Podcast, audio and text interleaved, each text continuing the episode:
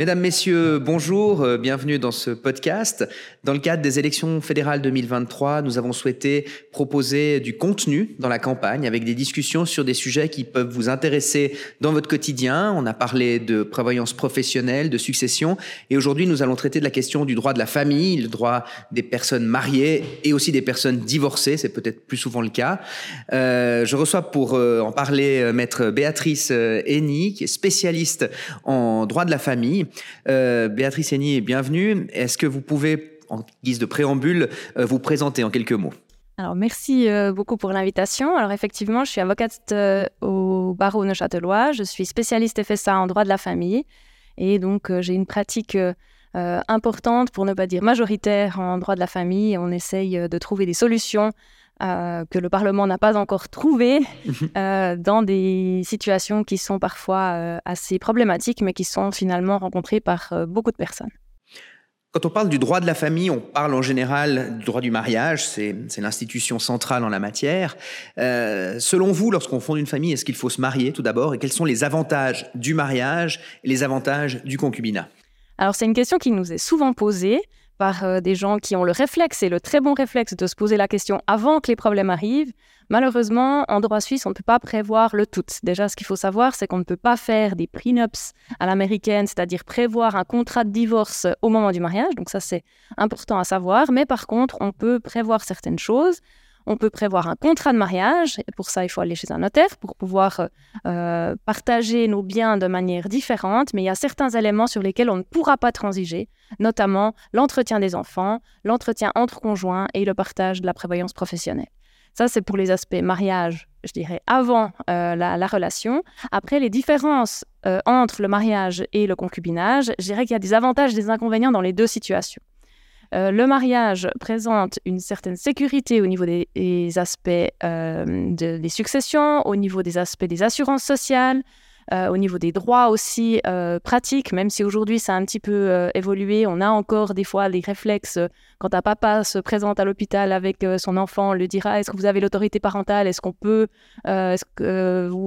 poser certaines questions ou est-ce que vous pouvez prendre certaines décisions, alors qu'aujourd'hui, euh, on le verra peut-être plus tard, que l'autorité parentale, euh, dans la majeure partie des situations, est, conjointe. Donc on a encore un petit peu des petits réflexes comme ça euh, qui, qui demeurent. Donc le mariage, ça a une certaine protection qu'on n'arrive pas à obtenir avec d'autres euh, actes privés en cas de concubinage. Euh, pour prendre un exemple concret, euh, par exemple, ben, certaines assurances vie prévoient qu'un capital en cas de décès puisse être versé à l'enfant ou au concubin pour autant qu'il y ait une vie commune d'une certaine durée. Donc des fois, on n'est pas dans, enfin ces conditions-là ne sont pas forcément remplies. Donc on n'arrive pas à avoir l'équivalent du mariage, des droits du mariage euh, dans une situation de concubinage. Par contre, il y a malheureusement aussi des inconvénients au mariage, notamment au niveau fiscal. Euh, ça peut euh, poser problème, hein, on le connaît, on connaît bien la, problématique. il y a aussi des inconvénients au niveau de la VS avec des rentes, vous avez une rente et demie et non pas deux rentes lorsque vous avez atteint l'âge de la retraite. Euh, donc il y a aussi des, conséquences euh, à, ce niveau-là et il y a aussi des conséquences évidemment au niveau du, divorce parce que si on n'a pas fait de contrat de mariage, bah, il faudra partager les biens euh, acquis en commun durant le, mariage, ce qui peut poser problème ce qui n'a pas euh, lieu euh, dans une situation de concubinage. Quand vous vous entendez plus avec votre conjoint ou votre conjointe, ben, on ne partage pas euh, l'ensemble des biens acquis. On peut le faire, mais souvent, ça n'est pas fait de cette manière-là, ou disons, pas dans, sous la, même forme qu'un divorce. Fiscalement, donc c'est plus avantageux euh, d'être euh, sous une forme de concubinage plutôt que sous une, une forme de mariage, mais on compte sur le Parlement pour euh, accélérer l'imposition individuelle et puis essayer d'amoindrir ces, ces, différences. à ce sujet-là, on compte aussi sur le peuple, puisqu'on a déposé avec le, PLR une initiative populaire qui demande l'introduction de l'imposition individuelle on n'y est pas encore et euh, il faudra obtenir une double majorité devant le peuple. Euh, vous avez parlé, euh, j'aimerais revenir juste sur un point, vous avez parlé des différentes contrat de mariage. Euh, est-ce que vous pouvez en quelques mots rappeler ce qu'on peut décider par contrat de mariage, les, grands aspects, et puis les, régimes matrimoniaux, quelles sont les différences entre les, trois grands régimes? Oui, bien sûr. Alors, le régime légal, c'est le régime de la participation aux acquets. À peu près euh, entre 70 et 80 de la population suisse aujourd'hui euh, est unie sous ce régime-là, qui distingue les acquets et les biens propres. Donc, les biens propres sont les, les biens acquis avant le mariage ou durant le mariage par donation ou par succession.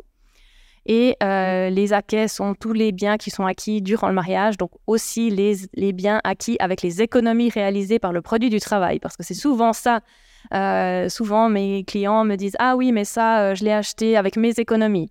Oui, mais si c'est des économies qui ont été réalisées durant le mariage, euh, à ce moment-là, c'est partagé par moitié. Si c'est des économies qui ont été réalisées avant le mariage, euh, ça, serait, ça reste acquis à la personne qui, euh, qui les a acquis. Donc, ça, c'est le régime de la participation aux acquets. Après, il y a le régime de l'union des, des, biens qui est beaucoup moins utilisé, qui est en fait la communauté de biens, de dire que en fait tout, tout ce qui est à moi est à toi, qui est assez peu fréquent.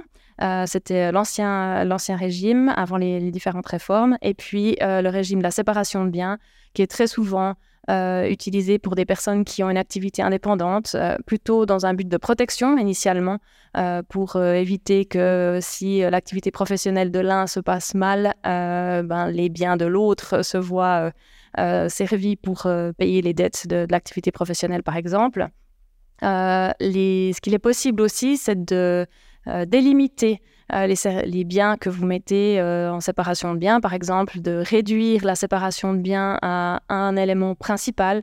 Ça peut être par rapport à une activité professionnelle, ça peut être par rapport à un immeuble, par exemple, acquis en noirie, où on prévoit expressément que les revenus euh, issus de, cet immeuble euh, auront vocation à rénover l'immeuble ou euh, à être transmis aux héritiers futurs, mais n'entreront pas dans le, régime matrimonial. Donc, c'est possible après de déroger à certaines, à certaines choses. ce qui est aussi important de savoir, c'est qu'un contrat de mariage peut être signé en tout temps. Donc, c'est pas parce qu'on s'est marié euh, à un moment et puis qu'on n'a pas fait de contrat de mariage qu'on ne peut pas en faire. Par contre, euh, ça présuppose, si on fait un contrat de mariage en cours de mariage, de faire une sorte de liquidation de régime matrimonial en cours de mariage. Donc, de se poser des questions et de régler la situation euh, en, cours, en cours de mariage. Ça peut être aussi l'occasion de le faire quand on s'entend encore bien. Mhm. c'est des fois plus facile que quand il y a déjà un peu d'animosité. Merci.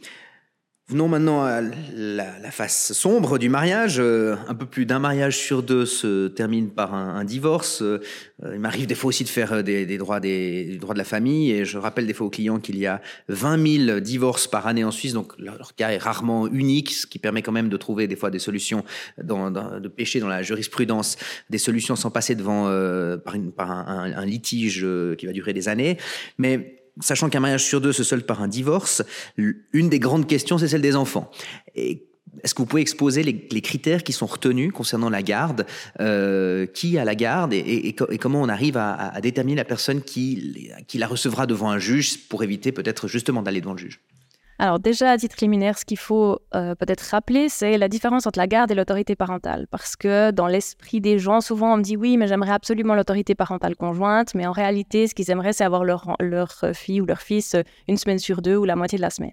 Donc la différence, euh, l'autorité parentale, c'est le droit et le devoir de prendre et de participer aux décisions importantes, euh, que ce soit au niveau de la formation, au niveau de l'école, de la religion, au niveau des soins, euh, toutes les décisions qui, qui, sont importantes. Et ce qui est important aussi de rassurer ben, souvent les pères, parce qu'on est encore dans, dans ce schéma où souvent, quand il y a une séparation, les enfants suivent encore euh, la, maman, euh, de dire que en conservant l'autorité parentale conjointe, parce que maintenant c'est devenu la règle, euh, le père conserve ses droits même s'il n'habite plus 7 euh, jours sur 7 avec, euh, avec ses enfants. Donc ça, c'est quand même une, une, composante importante. Et la garde, c'est celui ou celle qui va s'occuper de ses enfants, euh, qui va l'amener à l'école le matin, qui va s'occuper de l'habiller, de préparer les 10 heures, le récupérer à la crèche, à la structure parascolaire, etc. Enfin voilà, la prise en charge vraiment concrète. Et la loi a aussi changé récemment en prévoyant que la garde partagée devenait la règle. Donc ça, c'est maintenant, aujourd'hui, il y a l'autorité parentale conjointe et la garde partagée qui sont les règles euh, prévues par euh, le Code civil aujourd'hui. Maintenant, ça a encore un petit peu de temps, mis un peu de temps pour être euh, concrètement appliqué. Mhm. Mais on le voit quand même euh, de, plus en plus. Et là, il y a plusieurs critères qui entrent en considération pour déterminer si il faut euh, prononcer une garde partagée parce qu'il y a quand même un élément qui est central, c'est l'intérêt supérieur de l'enfant. C'est-à-dire que toutes les réflexions en droit de la famille euh, se euh, tournent autour de l'intérêt supérieur de l'enfant, de dire, ben voilà, qu'est-ce qui pourrait être le mieux dans un monde idéal pour cet enfant, et c'est cette décision-là que les parents devraient prendre dans un premier temps, et puis à défaut que euh, la justice prononcera. Et cet intérêt supérieur de l'enfant, il doit vraiment guider euh, toutes les, réflexions. C'est des fois bon de rappeler euh, à des parents euh, qui ne sont pas d'accord sur les effets de leur séparation que finalement, le plus important, c'est quand même l'intérêt de, l'enfant. Et les différents critères qui sont à prendre en considération, il y a d'abord le premier qui est la capacité éducative. Alors la capacité éducative, c'est pas forcément d'avoir fait des études universitaires d'un côté et puis pas de formation de l'autre. Euh, c'est une notion beaucoup plus large euh, de, pour voir si les deux personnes sont aptes à s'occuper euh, de leurs enfants. Il peut parfois y avoir des situations où temporairement l'un n'est pas apte, que ce soit pour des raisons de maladie par exemple, mhm. et à ce moment-là, ben, peut-être que les décisions sont prises temporairement dans un sens ou dans un autre. Il y a ensuite la disponibilité en temps qui est importante aussi. C'est clair que quand on a une vie commune où il y en a un des deux qui a diminué son temps de travail ou de manière plus importante que l'autre ou qui a eu l'habitude d'être à 100% avec les enfants pendant euh, la vie commune, ben, en général, on essaye, avec le critère de la stabilité qui vient s'ajouter à, celui-là, de dire ben, on essaie de moins perturber euh, les enfants, d'essayer de, les maintenir dans le cadre qui était le leur, pour autant que le cadre était jugé bon. et puis de maintenir les, dispositions qui avaient été prises par, par les parents à l'époque. Après, il y a encore d'autres euh, éléments, la volonté de l'enfant, ça c'est important aussi de savoir. À partir de quel âge? Alors, les enfants sont entendus par euh, les autorités judiciaires à partir de 6 ans et leur avis est pris en considération à partir de 12 ans. Attention, ce qui est important de savoir, c'est que ce n'est jamais les enfants qui décident. Parfois, on leur demande leur avis, on leur demande un peu comment ils envisagent les choses. Souvent, ils se disent Ouais, mais je vois plus assez mon papa, ou j'aimerais voir plus ma maman. Ou... Voilà, après, il y a des, aspects euh, très, très concret. Mhm. Euh, ils veulent pas euh, aller plus chez l'un ou chez l'autre parce qu'il y a les copains euh, d'un côté ou de l'autre ou parce qu'il y a une activité. ils ont l'impression que s'ils vont une semaine chez leur papa, ben, ils vont pouvoir, ils vont plus pouvoir aller à la danse ou au foot, pour prendre des exemples très très concrets. Donc après, ça c'est justement aux parents à, mettre en place des, des, choses. Et puis après, il y a encore bah, la capacité de collaborer avec l'autre parent qui est importante aussi parce que ce qui est important de savoir, c'est que si on n'est pas dans un modèle 50-50, ça veut dire qu'on attribuera la garde à l'un ou à l'autre des parents, mais l'autre aura un droit de visite. Mhm. Et c'est une obligation pour le parent qui est bénéficiaire de la garde de l'enfant de faire en sorte que le droit aux relations personnelles de l'autre parent soit respecté. Et ça, ben, on entend pas mal de choses hein, sur euh, l'aliénation parentale, sur euh, justement euh, des, parents, enfin des enfants qui sont privés de contact avec l'un ou l'autre des parents suite à, des séparations. Et ça, c'est, je pense que c'est bon de le rappeler, que ce que c'est pas parce qu'on a la garde d'un enfant qu'on peut décider unilatéralement de tout, et puis qu'on peut faire fi de, de l'autre, de l'autre parent. Et puis après encore, peut-être un critère aussi qui est pris en considération, c'est s'il y a une fratrie on essaye dans la mesure du possible de ne pas ou, ne, ou peu euh, séparer la fratrie, mais bon, des fois, c'est les, demandes des enfants. Mhm. On sait aussi que plus un enfant avance dans l'âge, ben, un adolescent euh, aura peut-être moins envie euh, d'être, de faire une semaine chez un parent, une semaine chez l'autre, mais sera tout content de partager peut-être deux soupers avec sa maman ou son papa durant, durant la semaine pour pouvoir quand même faire ses, autres activités. Donc ça, c'est aussi des éléments qu'on prend en considération, d'essayer de, de, ne pas euh, séparer les fratries. Euh, surtout, la question se pose quand il y a des grandes différences d'âge mhm. ou, des, activités euh, très différentes ou des envies très différentes. Oui. sur le droit de visite, bon, je, je, relève un point, c'est que si le parent qui, violerait le droit de garde de l'autre parent en ne ramenant pas l'enfant ou avec du retard euh, se rend coupable du point de vue pénal d'enlèvement d'enfant, euh, l'inverse n'est pas vrai. Le parent qui ne respecte pas le droit de visite ne se rend coupable d'aucune infraction pénale, sauf si on l'a enjoint à, sous peine d'amende à respecter le, jugement, ce qui arrive quand même assez rarement, en tout cas au début, peut-être dans un, deuxième temps pour un parent qui régulièrement ne respecterait pas le droit de visite. Euh, J'ai fait une motion à ce sujet qui a été acceptée au Conseil national pour demander qu'on introduise aussi une infraction pour le parent qui ne respecte pas le droit de visite visite, par mon expérience où je vois qu'il y a quand même une inégalité entre, entre les parents dans, cet exercice-là.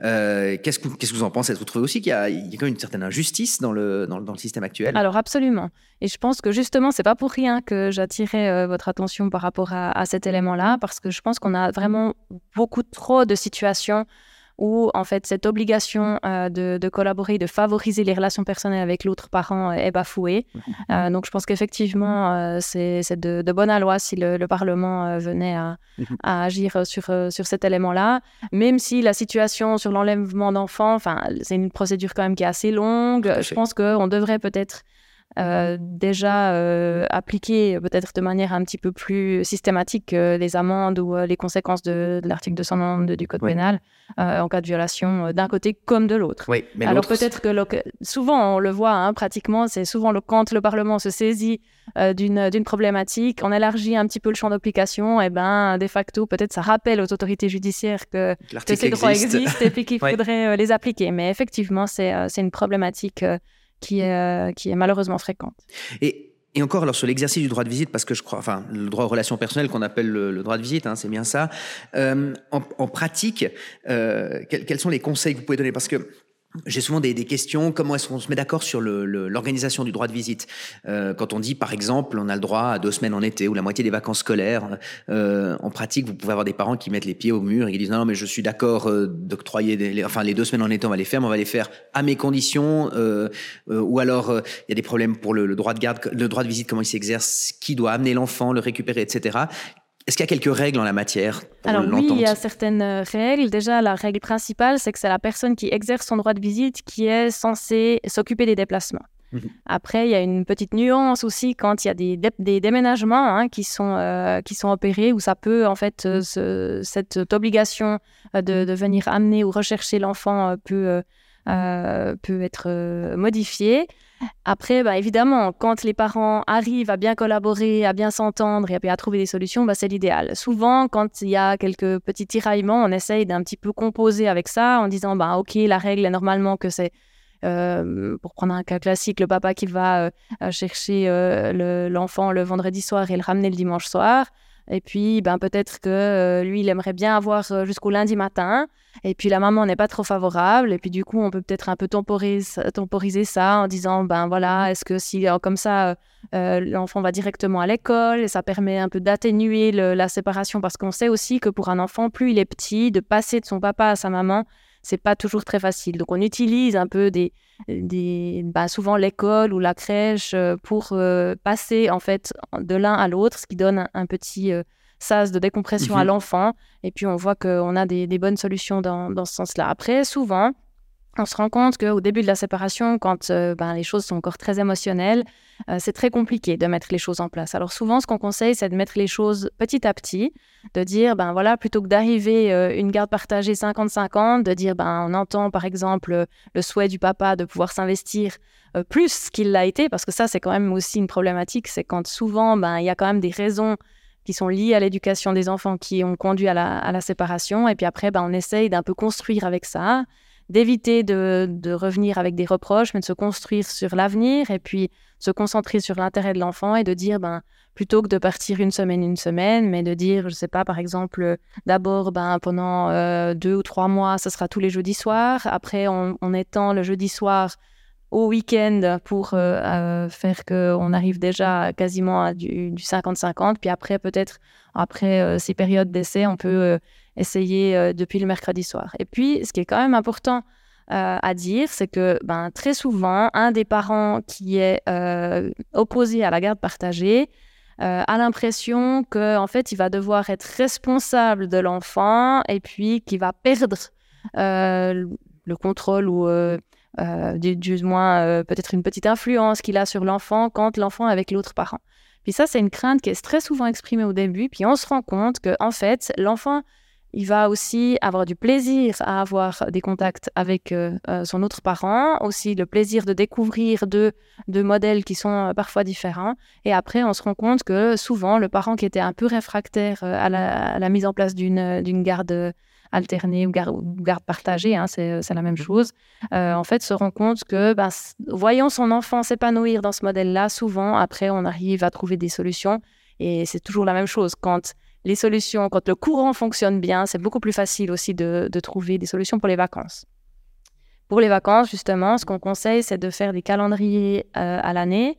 Euh, souvent, les personnes qui travaillent euh, doivent de toute façon planifier leurs vacances relativement tôt. Donc, c'est ce qu'on conseille de, faire un calendrier. Et puis, euh, plutôt que de l'imposer, il y a toujours la, forme. Hein. Plutôt que d'écrire un mail en disant euh, ça sera comme ça l'année à venir, plutôt de dire ben voilà, moi je pourrais prendre ça comme vacances. Est-ce que ça te convient? Peut-être fixer un délai. Euh, parce que ben, c'est aussi le problème hein, quand il y a une absence de réponse, puis qu'après, on doit trouver des solutions pour éviter euh, malheureusement ce qui arrive quand même assez souvent, que les parents prennent euh, des billets d'avion pour les mêmes semaines pour les enfants, mhm. et puis que finalement on se retrouve à des situations où on doit faire des mesures super provisionnelles avec des audiences la veille du départ et personne ne sait le lendemain qui va partir avec les enfants. Donc voilà, ça c'est évidemment la situation euh, à éviter. donc c'est ce qu'on conseille et on se rend compte aussi que, alors on peut l'utiliser dans les deux sens. Des fois, le fait de passer une semaine de vacances complète avec l'autre parent, finalement, ça permet de rassurer le parent qui était plutôt réfractaire en se disant bah, finalement mon enfant il est revenu de vacances, ça allait bien, il était tout content. Et ça permet des fois de débloquer, d'avoir euh, un soir ou un jour en plus dans la semaine. Ou à l'inverse, quand on a réussi à avoir euh, un rythme régulier au niveau de la semaine, bah, finalement, on se rend compte que ben, passer une semaine ou qu'un jour de vacances, finalement, c'est que switcher quelques jours. Et puis, euh, ça permet de passer la pilule. Mais vous, parlez de, mesures provisionnelles. Bon, c'est un peu l'arme atomique dans un couple. Euh, si on si on s'entend pas bien, si on rajoute là-dessus l'intervention d'un juge, on s'entendra encore moins bien a priori jusqu'au jusqu'au jugement où l'un a perdu et l'autre a gagné. Euh, est-ce que vous avez peut-être des conseils par votre expérience à donner aux parents qui s'entendent pas très bien pour l'exercice soit de la garde partagée, soit du droit de visite, pour faire en sorte que, ça aille mieux. Est-ce qu'on peut demander, je sais pas, l'intervention d'un tiers? Est-ce que, euh, je crois qu'il y a des systèmes de curateurs aussi, de, de surveillance pour ces périodes-là? Quelle est votre expérience en la matière? Alors oui, effectivement, il y a euh, tout un armada de, solutions euh, juridiques. Il y a beaucoup d'associations hein, qui viennent aussi en aide, que ce soit la Croix-Rouge, que ce soit l'AMO. Enfin, il y a plein d'associations qui viennent aussi en aide euh, quand il y a, des, difficultés relationnelles entre les parents. Je dirais la, la mesure la plus stricte et peut-être la plus connue, c'est ben, l'Office de protection de l'enfant quand ils interviennent et puis qu'il y a une curatelle éducative qui est, qui est ordonnée. Mais le conseil que j'aurais à donner, non pas que, que les curateurs fassent euh, du mauvais travail, bien, bien loin de là. Le problème, c'est qu'ils sont très chargés et souvent, en fait, une situation qui n'était pas très conflictuelle, le fait qu'elle ne soit pas réglée et qu'elle dure devient conflictuelle. Mhm. Et euh, le conseil que j'aurais à donner, c'est vraiment euh, aux parents d'essayer de vraiment trouver des solutions et de fixer un cadre dès le début. Mhm. Parce que souvent, on se rend compte, on se dit, voilà, bah, on se sépare, il y a plein de, de, choses à régler. Puis finalement, bah, la prise en charge des enfants, on verra un peu comment ça se fait. Puis après, il y a quelque chose qui s'installe, puis ça convient pas forcément d'eux parce que ça n'a pas été discuté. Puis après, c'est difficile de sortir de, de ce, ce modèle-là. Donc vraiment, dans l'idéal, ce que moi je conseillerais, c'est d'essayer de fixer un cadre, même provisoire, mais de fixer un cadre d'entente entre les parties au mhm. début. Et puis ensuite, s'ils voient qu'ils n'arrivent pas à faire évoluer ce cadre, à ce moment-là, euh, de demander euh, l'intervention euh, de d'une association ou de l'Office de protection de l'enfance. Mais ce qu'il faut savoir aussi, c'est que l'Office de protection de l'enfance, ils sont pas là juste pour répondre aux questions quand les parents en ont besoin. C'est-à-dire qu'il y a un cadre qui est mis, un suivi. Et souvent, on se rend compte que la personne qui voulait absolument qu'il y ait ce tiers neutre qui vienne s'immiscer dans la famille, bah, c'est souvent le premier qui a bien envie de récupérer son indépendance et puis de plus pouvoir plus avoir euh, un contrôle euh, régulier. Oui, quand vous parlez de tiers neutre, euh, je ne veux pas faire de la, pub pour notre métier, mais est-ce que ça se fait généralement si on a eu par exemple un avocat commun pour divorcer ou deux avocats mais qui se sont entendus, de, de, revenir les voir et de leur demander voilà d'entendre entre les parents, on n'arrive pas à se mettre d'accord sur l'organisation des vacances. Est-ce que vous pouvez nous donner un conseil et alors vous pouvez pas trancher, c'est pas un juge, mais est-ce que, ça se fait? Et puis est-ce que ces conseils sont suivis d'habitude? Oui, alors ça se fait même de manière euh, assez systématique. Hein. Souvent même les clients nous disent, même quand ils sont d'accord en fait, nous disent ah mhm. bah voilà on avait prévu ça dans le divorce, finalement maintenant on fait différemment. Est-ce qu'on doit repasser devant le juge? Souvent on leur dit ben quand euh, vous êtes d'accord entre vous, il euh, n'y a pas de souci. Par contre, si vous l'avez pas mis par écrit, ben, le problème, ça va être la preuve le jour où vous voudrez changer ça. Donc, ce qu'on leur conseille, s'ils sont d'accord, c'est de le mettre par écrit. S'ils sont pas d'accord, c'est d'essayer d'abord de trouver une solution, effectivement, soit avec l'avocat euh, commun, soit avec les, deux mandataires, avant de saisir la justice, parce qu'une modification de jugement de divorce ou une procédure devant la PEA pour euh, des parents non mariés, ça prend du temps, ça coûte beaucoup d'énergie et beaucoup d'argent. Donc on essaye dans la mesure du possible d'éviter ça. Une autre possibilité aussi, ça pourrait être un processus de médiation. Mhm. Euh, mais pour le processus de médiation, bah, il faut que les deux parties euh, soient preneuses. Euh, et puis, ben, l'expérience montre que pour que ça marche très bien, il faut que les deux parties soient, soient preneuses. Quand on force l'un ou l'autre, en général, c'est pas forcément un, très, bon, très bon résultat, mais c'est quelque chose qui se fait de manière très fréquente. Et souvent, on arrive en fait avec le concert de, de tiers neutres, de dire, ben voilà, euh, peut-être, euh, ben, pour prendre un exemple très, euh, très récent, j'avais une cliente qui voulait partir deux semaines au Japon avec, avec ses filles pendant les vacances de Pâques. Le papa était opposé parce qu'il trouvait que c'était trop loin et trop long. Mais finalement, quand on lui a dit qu'il pourrait avoir les enfants trois semaines cet été au lieu des deux semaines qu'il aurait souhaité, ou bien partir aux États-Unis ou ailleurs, je ne sais plus où il voulait partir l'année prochaine, ou bien pendant les vacances d'automne, ben, finalement, on a réussi à trouver mhm. une, une solution. Donc effectivement, souvent, on se rend compte que euh, si c'est soit en mettant euh, tout le monde autour de la table, soit des fois en le faisant simplement par courrier confidentiel euh, entre, entre avocats, c'est des choses, donc des négociations qui, où on peut discuter librement, hein, qui ne seront pas utilisées dans la, dans la procédure le cas échéant. Ça permet de, de trouver des solutions et heureusement. Oui, heureusement. Très bien. Parlons maintenant un peu de, du nerf de la guerre. Euh, parlons d'argent, parce que dans les, dans les divorces, il y a les enfants, mais il y a aussi euh, les contributions d'entretien. Euh, laissons de côté ce qui concerne la liquidation d'un régime matrimonial. Cet aspect-là, c'est vrai qu'on pourrait parler des heures et des heures de ce qu'est un divorce, mais si on se concentre encore sur les relations entre les parents et les relations avec les enfants, les contributions d'entretien, on sait que c'est souvent l'objet d'un conflit très fort. quels sont les grands critères qu'il faut avoir en tête pour le calcul d'une contribution d'entretien en faveur des enfants et éventuellement aussi en faveur de l'autre conjoint? Alors, je crois que autant euh, je peux saluer les réformes qui ont été prises par le Parlement ces derniers temps au niveau des droits de la famille, je pense que autant celles qui concernent l'entretien de l'enfant en a fait euh, une, une usine à gaz. Il faut quand même oser dire ce qui est. La notion d'entretien convenable, elle est intellectuellement euh, très intéressante. C'est-à-dire que le Parlement a voulu déterminer quels étaient les coûts directs donc les factures, euh, la nourriture, les assurances maladie, les frais de crèche, euh, les frais de logement, euh, le loyer, voilà, exactement. Tout ce que coûte un enfant en, mhm. termes d'argent. Et distinguer ce qu'on appelle les coûts indirects ou la contribution de prise en charge, qui est l'éventuel manco de la personne qui s'occupe le plus, le, plus de, l'enfant, souvent la personne qui a la garde de l'enfant. Mhm. Donc, c'est-à-dire que de manière très schématique, on prend les revenus de tout le monde, on prend les charges de tout le monde, et puis ensuite on regarde ce qui reste, et puis on essaie de répartir ce qui reste. Mhm. Et puis euh, là, on détermine l'entretien convenable de l'enfant, c'est-à-dire ce que coûte l'enfant, et puis à cela, on ajoute l'éventuel manque à gagner de la personne qui euh, s'occupe de l'enfant. Donc l'enfant reçoit d'une certaine manière un salaire à payer aux parents euh, qui, a, qui a la garde, par exemple. Alors on peut le voir sous, sous cette forme-là. Ce n'est pas vraiment dans cet état d'esprit que, que, le Parlement l'a fait, mais en pratique, c'est exactement ce, qui, ce qui se passe. Et euh, même si ça part d'un bon sentiment de se dire, bah, finalement, je suis d'accord de payer pour ce que coûte mon enfant, en réalité, on se rend compte qu'on a des situations qui sont devenues extrêmement compliquées. Parce que quand il y a plusieurs enfants, il faudra distinguer est-ce que le manque à gagner du parent, il est lié à quel enfant? Est-ce qu'il est lié aux décisions qui ont été prises durant la vie commune? C'est-à-dire, est-ce que euh, le papa a diminué son temps de travail euh, durant la vie commune pour s'occuper des enfants et puis c'est ça qui donne lieu à cette fameuse contribution de prise en charge? Et ensuite, le tribunal fédéral a encore rajouté une couche en disant que quand on avait réussi à couvrir toutes les charges, on devait répartir l'excédent avec des petites têtes et des grandes têtes, l'enfant en mhm. valant 1, les adultes en valant 2. Et puis, du coup, ben, alors c'est très intéressant, on fait beaucoup de calculs pour finalement arriver à des situations euh, qui sont quand même finalement assez semblables à ce qui se faisait sous l'ancien droit.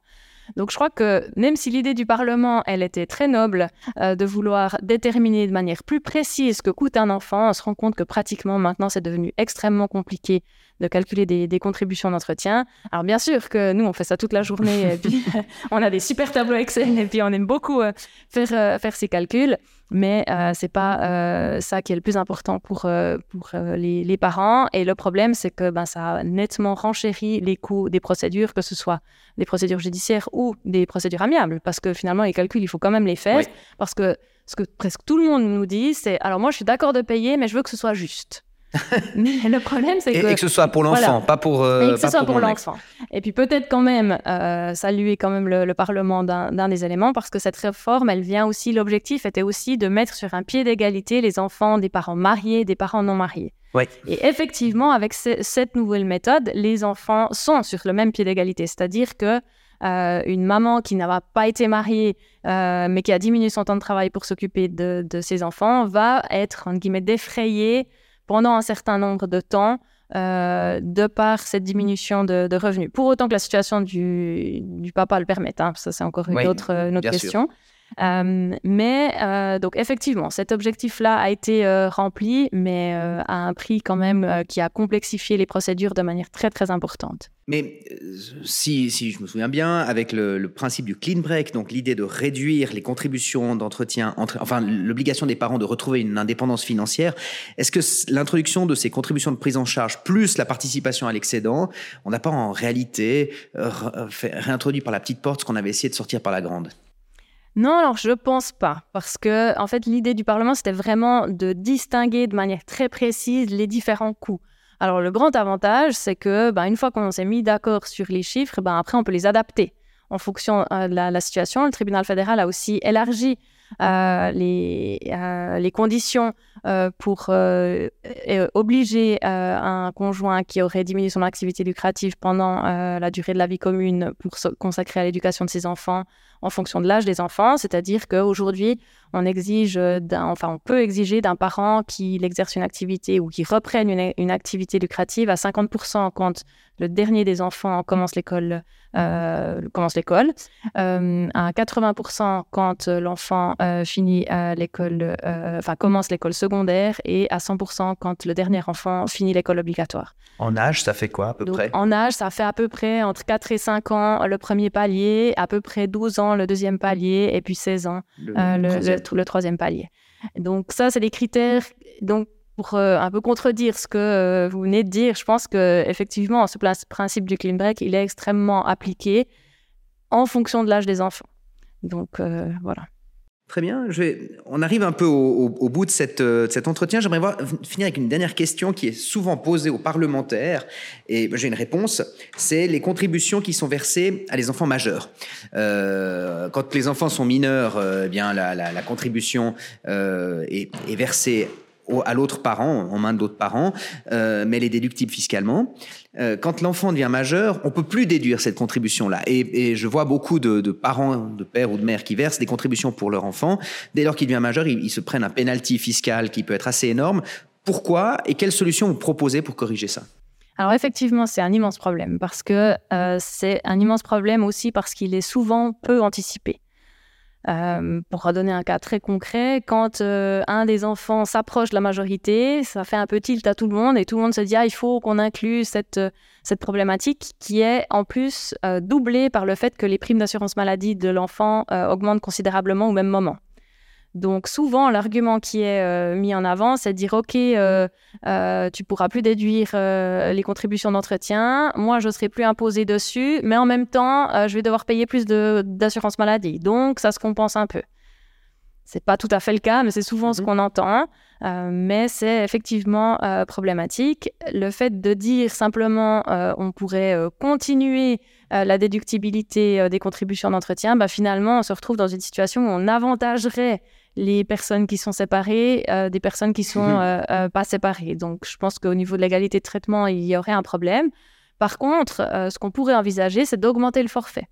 Et puis, c'est une attente, en fait, je pense, qui est assez partagée dans, la population à, l'endroit des, chambres fédérales, de dire, alors, est-ce que ce sera dans le cadre de l'imposition individuelle ou en contre-projet? Enfin, ça, ça sera à vous de, mhm. de, de, faire le, le travail. Mais aujourd'hui, on a des forfaits qui varient à peu près entre 3 et 5 000 francs par canton. Par année euh, Par année, exactement. Ce qui n'est pas grand-chose. donc, on pourrait vraiment euh, augmenter de manière euh, importante euh, ce forfait qu'on pourrait ensuite répartir par moitié s'il y a une prise en charge par moitié des, euh, des, euh, des, frais par, par, les parents. Enfin, je pense qu'il y a des possibilités qui pourraient être mises sur pied. Après, il faudrait évidemment les chiffrer parce qu'évidemment que ça a un coût hein, en termes de, de, finances publiques. Mais je pense que c'est une grande attente parce que c'est vécu comme une inégalité à juste titre, à mon sens, pour, surtout pour le parent qui continue de verser une contribution d'entretien, voire même souvent qui augmente la contribution d'entretien parce que quand un enfant enfant majeur euh, va étudier euh, hors canton, eh ben, en général, euh, il y a encore des coûts d'abonnement général, des coûts de... de, logement, de location, etc. Enfin, voilà. Donc, c'est quand même quelque chose qui arrive. Et puis, en plus, on pourrait euh, prévoir l'hypothèse euh, d'un jeune en formation euh, qui perçoit un salaire de par son activité, et puis on pourrait réduire en conséquence le forfait, par exemple, je ne sais pas, de dire qu'un apprenti qui perçoit un salaire de 1000 francs par mois, ben, les parents ne peuvent déduire qu'une partie du forfait ou quelque chose comme ça. Enfin, je pense qu'on pourrait mettre quelque chose sur pied euh, ça nécessite du travail, évidemment, mais je pense que ce ne serait pas impossible. Non, mais vous me donnez quelques idées pour euh, diverses interventions parlementaires sur ces, sur ces questions. En tout cas, euh, je vous remercie d'avoir joué le jeu, de, participer à cette, cet échange sur des questions, je pense, qui concernent beaucoup de monde, peut-être malheureusement trop de monde. C'est vrai que quand on n'a pas besoin de se les poser, c'est plus facile dans une famille, mais malheureusement, c'est inévitable. je remercie aussi les gens qui nous ont écoutés. je crois que ça, ça a été très instructif. Et euh, je vous souhaite une très bonne journée. Merci beaucoup. Un grand merci. Bonne journée.